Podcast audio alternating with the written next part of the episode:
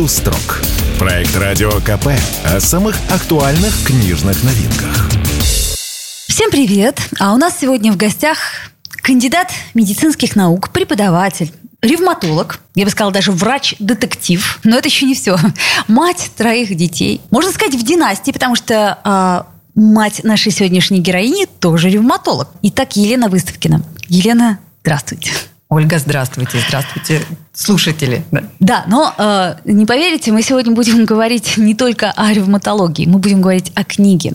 О книге истории из соседней палаты, которая вот-вот-вот из издательства к нам приходит. И, кстати, издательство «Комсомольская правда». И почему вас называют врачом-детективом? Вот это очень интересная история. Мне, как сказать, показалось это занятным. Я решила уточнить у вас, а не только в вашем паблике ВКонтакте.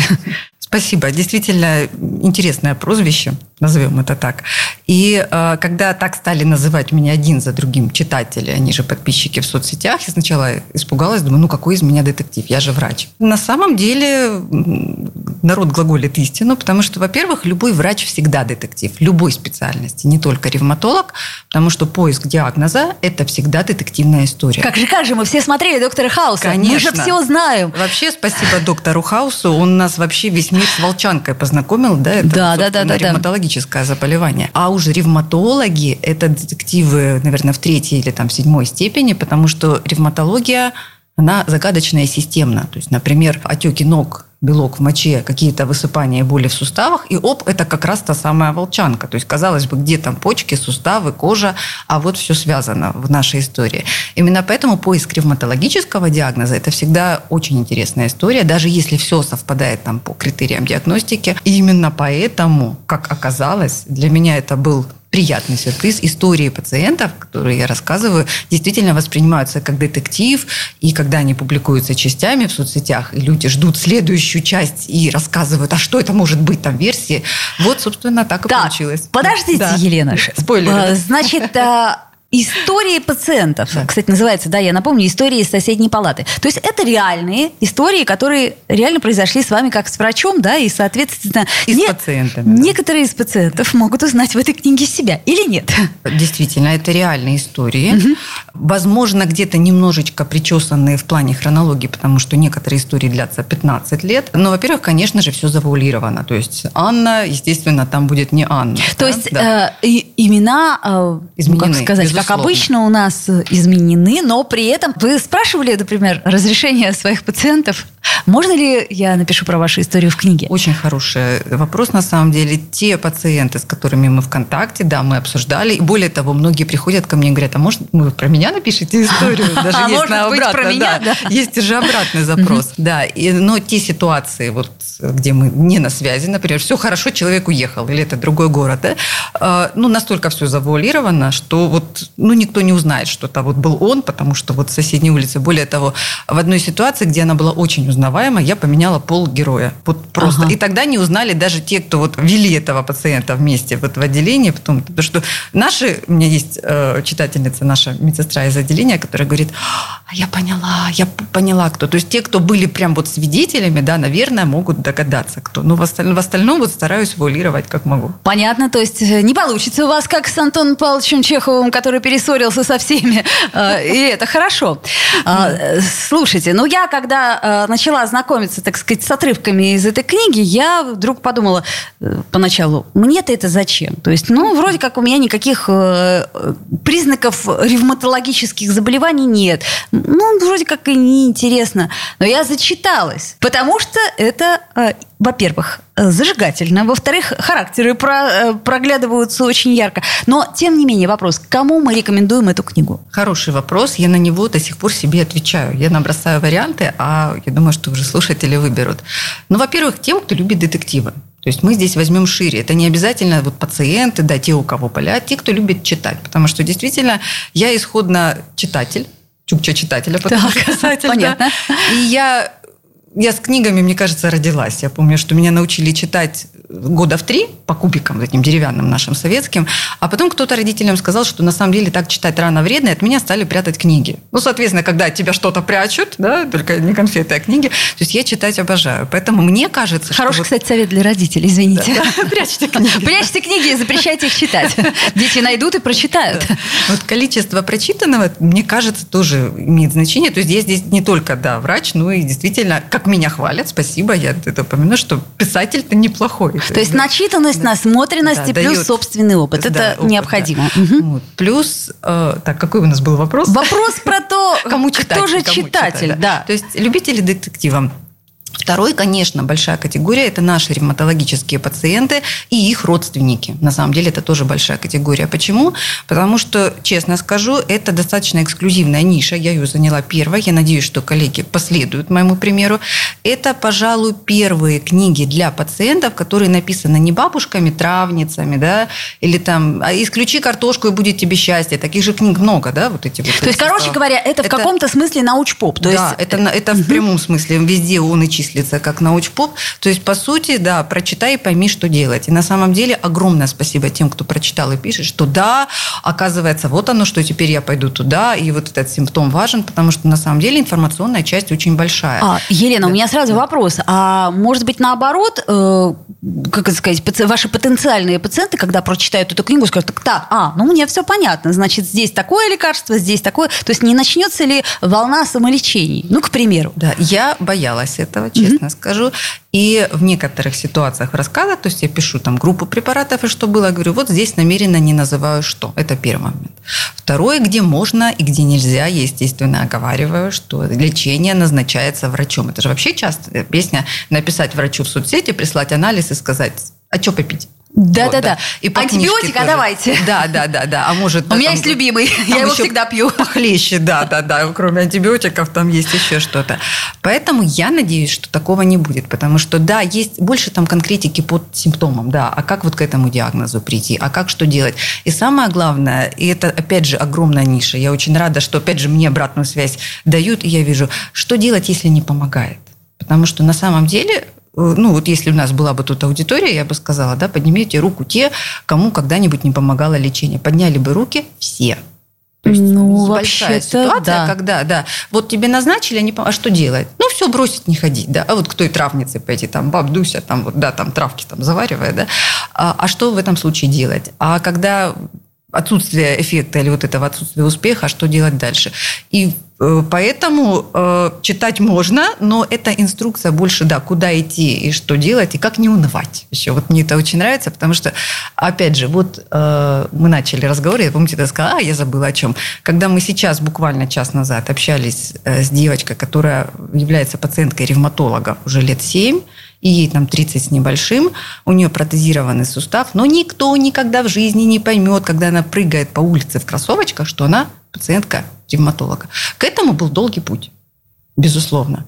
Но мы видим то, что видим, то, что вижу я, и я этим невероятно горжусь. Я хочу об этом рассказать, что несмотря на то, что говорят, да что вы там, ну вы же ничего не вылечите. Да, излечить мы не можем, но мы можем дать молодым пациентам да и не только молодым пациентам, достойное качество жизни, да, чтобы они жили без боли, либо с минимальной болью, с минимальными там, потерями функций. Это реально. Вот. Стало быть, эту книгу мы рекомендуем врачам, потому что, а, опять-таки, э, рассказанная коллегой история даст понять, что ну ты не один такой, что да. у всех одинаковые проблемы, и что многие пациенты приходят с одними и теми же жалобами, с теми же недовериями и прочим, да, прочим. даже добавлю, опять же, я-то писала исходно не для коллег, но было огромное количество отзывов. Спасибо от э, врачей-смежников других специальностей, которые теперь говорят, слушай, я же теперь на приеме вижу ваш ревматоидный артрит, точно. У нас там, ну, ревматология очень мало преподается в медуниверситетах. У нас, например, неделя была за 6 лет. Неделя. Ну, что там? А, то есть, если ты специализацию не выбираешь, Другая, то ты можешь да, об этом да, и... Да, да, там чуть-чуть. Угу. То есть, да, но это все забывается, да, там вот. Угу. А, и а, особая, конечно, моя радость и теплота, когда коллеги-ревматологи приходят и говорят или пишут, что Лена, слушай, точно. И у меня же такое было, как история написана. То есть, на самом деле, вот для коллег, да, оказывается, книга тоже интересная, мне это невероятно приятно. Хотя это будет для меня сюрприз. Не запланировано. Тема, да. А, тем, кто вообще потенциально заботится о своем здоровье. Эта книга же тоже э, очень показана. Я правильно Безусловно. понимаю, да? На самом деле, опять же, вот в нише ЗОЖа, да, ну, объединим, да, сейчас же тоже очень много лжеинформации. И Это я не то буду- слово просто. Понимаете, вот что меня и пугает. Я подбираю слова, да, заметьте, да. А, Тренинги, коучи и все это про здоровый образ жизни, про счастье и про прочее. Капустный лист нам всем поможет. Ну, как раз это не самое большое зло. А это хотя бы не страшно, да. Не поможет и слава богу, хоть Ну да, плацебо. Так. Вот, поэтому, да, те, кто хочет сохранить здоровье, э, не добить себя, потому что на самом деле иногда же в попытках догнать ЗОЖ, да, люди калечат себя в тех же там тренажерных залах непосильными нагрузками. У нас очень много посттравматических воспалений потом в суставах и связках. Поэтому, да, конечно, э, любителям ЗОЖа, интересующимся здоровым образом жизни, конечно, книга тоже показана. Очень страшный у вас ролик э, в вашем паблике ВКонтакте. Чудовищный совершенно, как маленьких детей купают в проруби, Да. как там ходят к разным э, странным костоправам, и вот это вот все. то есть я так понимаю, что у нас очень много в смежной с медициной отрасли, даже не знаю, как, кроме как мракобесие ее назвать. И э, опять-таки, почему люди не обращаются в официальную медицину, а предпочитают э, в лучшем случае бабушку с капустным листом. Давайте об этом поговорим сразу после паузы. Я напомню, что у нас в гостях автор книги «Истории из соседней палаты» ревматолог Елена Выставкина, э, врач-детектив, кандидат медицинских наук, э, преподаватель и, к слову сказать, мама троих детей. «Между строк». Проект «Радио КП» о самых актуальных книжных новинках. А это мы вновь вернулись в эфир и продолжаем говорить о книге «Истории соседней палаты» Елены Выставкиной. Мы остановились на том, что почему люди бывает а сейчас, кстати, часто выбирают либо непонятных э, совершенно костоправов, которые то ли вылечат, то ли нет, но денег возьмут очень много, либо бабушку с капустным листом, как мы выяснили, тоже не самый худший вариант, либо самолечение по интернету и книге и прочее, прочее, прочее. Существует некое противостояние врача и пациента. Почему? Есть такое. Причем тут, видите, у нас два вопроса. Первый, почему выбирают мракобесие, второе, противостояние. Наверное, давайте начнем с последнего. Давайте. Наболевшее. Причем наболевшее со всех сторон, потому что ну, я тоже, как врач, могу еще да, быть в роли пациента. Поверьте, было. Врачи тоже болеют, не поверите. оказывается, Да, да, да. Врачи тоже люди, вообще. Да.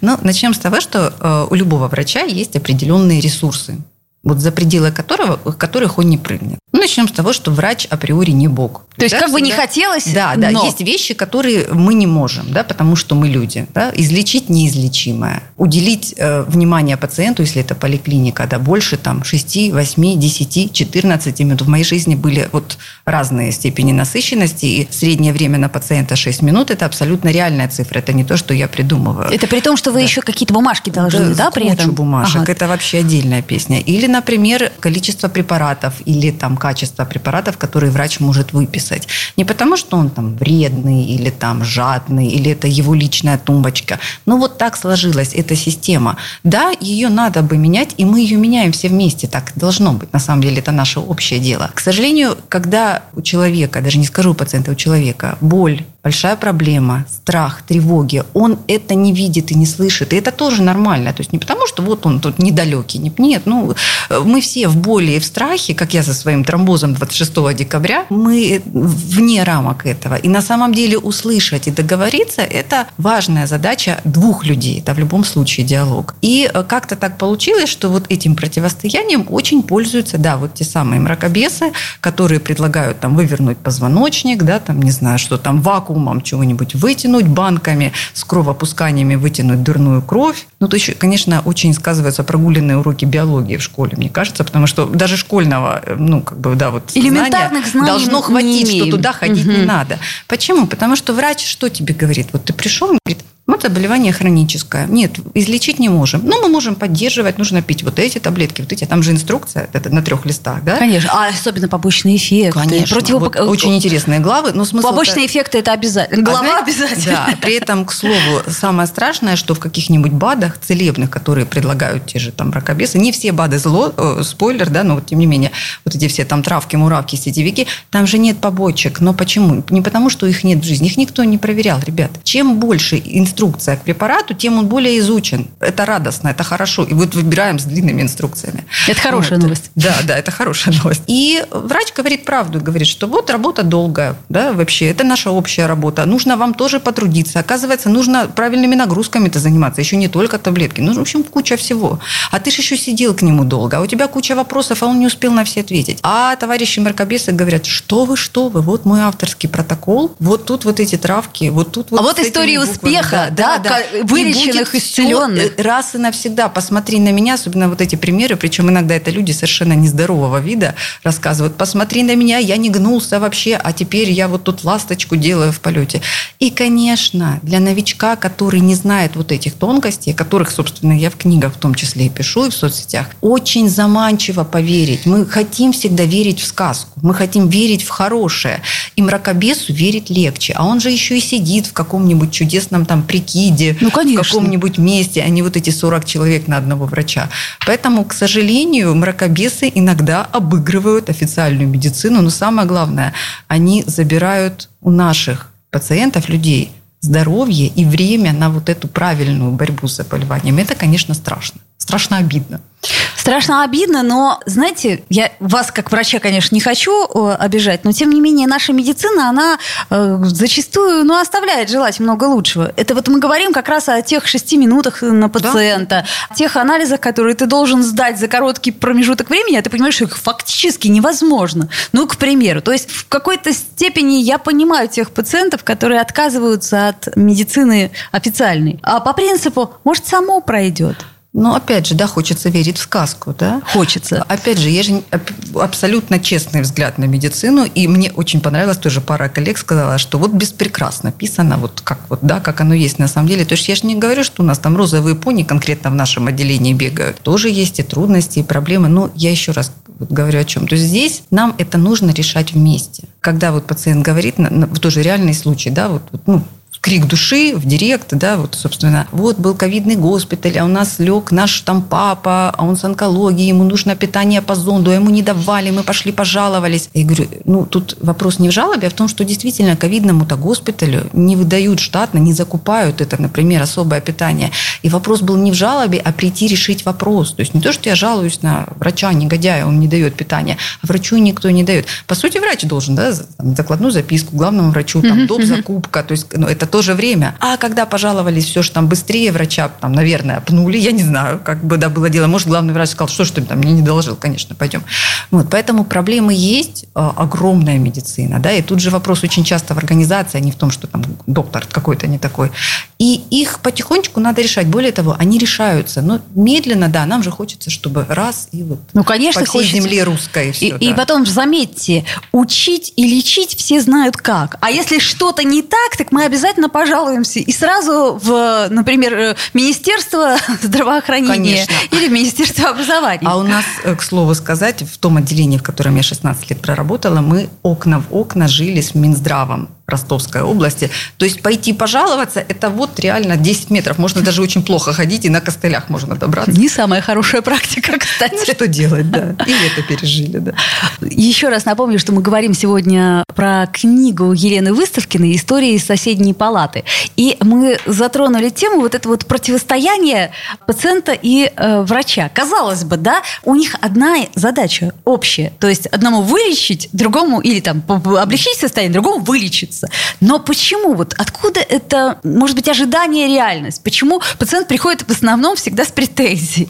Ну, смотрите, это вы уже себе решили, и вы большая молодец, что вы помните, что задача-то общая. Но, к сожалению, очень часто, так как-то исторически сложилось, что, да, действительно, пациент, не, не, вру, не часто, но приходит повоевать. Да, да просто для Вдруг того, чтобы... Не додают, да. То есть на самом деле у меня есть э, категория пациентов, которые говорят, ну, мне скучно, я в поликлинику пойду, там и этому скажу. И у них это еще и разговор за жизнь. Они и президента-то поругаются, и главного врача, и врача вот, вот этого. То есть тут на самом деле не всегда... Вот, вот на, на самом деле... А им хорошо, знаете, они вот, вот пройдут этот круг почета. До ковида вообще было безопасно сейчас-то как-то уже. Это вот, поэтому... то, что для людей нашего возраста воспринимается как тихий ужас. Ох, надо в поликлинику идти. Да, а да, если, а не дай бог, неплохо еще и с ребенком. А тут ты образ жизни да, и да, пообщаешься, да, себя да. показать. Прям у меня конкретные лица встают. То есть есть, есть такая категория пациентов, да. которая любит пообщаться. С другой стороны, действительно есть наболевшая и обиженная. И обидели в одном месте, а ты пришел в другом. Да. В-третьих, вот эти ресурсы, как когда, конечно, хочется больше, а получается меньше. Но еще раз говорю, здесь вот помнить о том, что мы вместе, и мы должны решить, да, я не могу достать Луну с неба, но вот кусочек лунный камень сегодня выдать я могу. Вот уже же хорошо, да. То есть вот эта теория маленьких шагов, да, что дорогу осилит идущий. Давайте каждый из нас будет менять лучшую. Пациент не затевает, например, драку под кабинетом врача, а ведь бывало же, это вообще страшное дело. Я когда первый год пришла, это был еще кардиологический прием, и под дверью, э, когда один с костылями, другой там, они без без очереди, да, несколько категорий, например, там чернобылец, а мы же рядышком, у нас их много. А, там, ну да, Беременная, конечно. потом оплативший прием. И, и мне только спросить. Да, обязательно. И еще очередные. И они между собой там были потасовки. Мне хотелось залезть под стол, я вам клянусь. Благо, со мной в паре работала такая бывалая медсестра. Она выходила, утихомиривала их разными словами. И они уже заходили пасками. Я уже собиралась изо всех сил, потому что мне уже страшно было, правда. Ну, ну я же человек живой, да. Вот. Поэтому, конечно, вот пациенты со своей стороны, да, немножечко вот, да, будут вести себя хорошо. Врач тоже со своей стороны должен рассматривать все варианты. А где ты можешь эти ресурсы подвинуть? А где ты можешь взять взаймы квиточек у другого, да, врача? Это же тут, это все происходит, просто это не всегда видно. Когда ты ломаешь голову, у тебя областной пациент, он приехал за 400 километров, а ближайший уже через, УЗИ через неделю, а тут вот что-то эдакое, и ты звонишь, ты просишь, зав поликлиника, тебе идут навстречу. Ну, говорят, что ты как всегда, конечно, но идут навстречу, это все есть. Просто, видите, у нас маленькие героические поступки, они где-то часто остаются за кадром. Ну, а что-то большое, да. Да, да, нам хочется. А большое скандальное всегда интереснее конечно, осветить. Конечно, да. безусловно. Ну что ж, это очень э, разумная история вообще вот взаимоотношений пациентов и врачей. Мне кажется, что каждому стоит задуматься на своем месте, да, да и врачам да. тоже, когда они приходят на прием, у них тоже меняется немножко да. э, угол зрения, в зависимости от того, на какой стороне они находятся. Ну что, всем, значит, иллюстрации в книге великолепные совершенно. Вишнятина. А да. можно я скажу, я сама нашла эту художницу. Я вообще очень люблю акварелечки, и во многих соцсетях у меня обложки к постам, к публикациям были акварельные. Когда мне издательство «Комсомольская правда» вот выдало э, карт-бланш, сказала, вот кого хотите, я нашла, да, и мне утвердили Ксению в качестве иллюстратора. Это было для меня вообще невероятное счастье. Правда, иллюстрации, вот они просто дышат воздухом. Ну, они мне напоминают какие-то книги из моего детства. Хорошие книги да, из да, моего да. детства. Истории из соседней палаты. А, рекомендуем всем, не только тем, кто заботится о своем здоровье, не, не только врачам, не только пациентам. Это просто интересное, занимательное чтиво, человеческие истории. Еще раз напомню, что у нас в гостях автор книги Елена Выставкина, ревматолог, врач-детектив. Спасибо Спасибо, всем приятного чтения. Ну а вам новых книг, ведь это же не первая ваша книга. Поэтому ждем еще, еще и еще. Спасибо. С вами была Ольга Маркина. До встречи. «Между строк» – проект Радио КП о самых актуальных книжных новинках.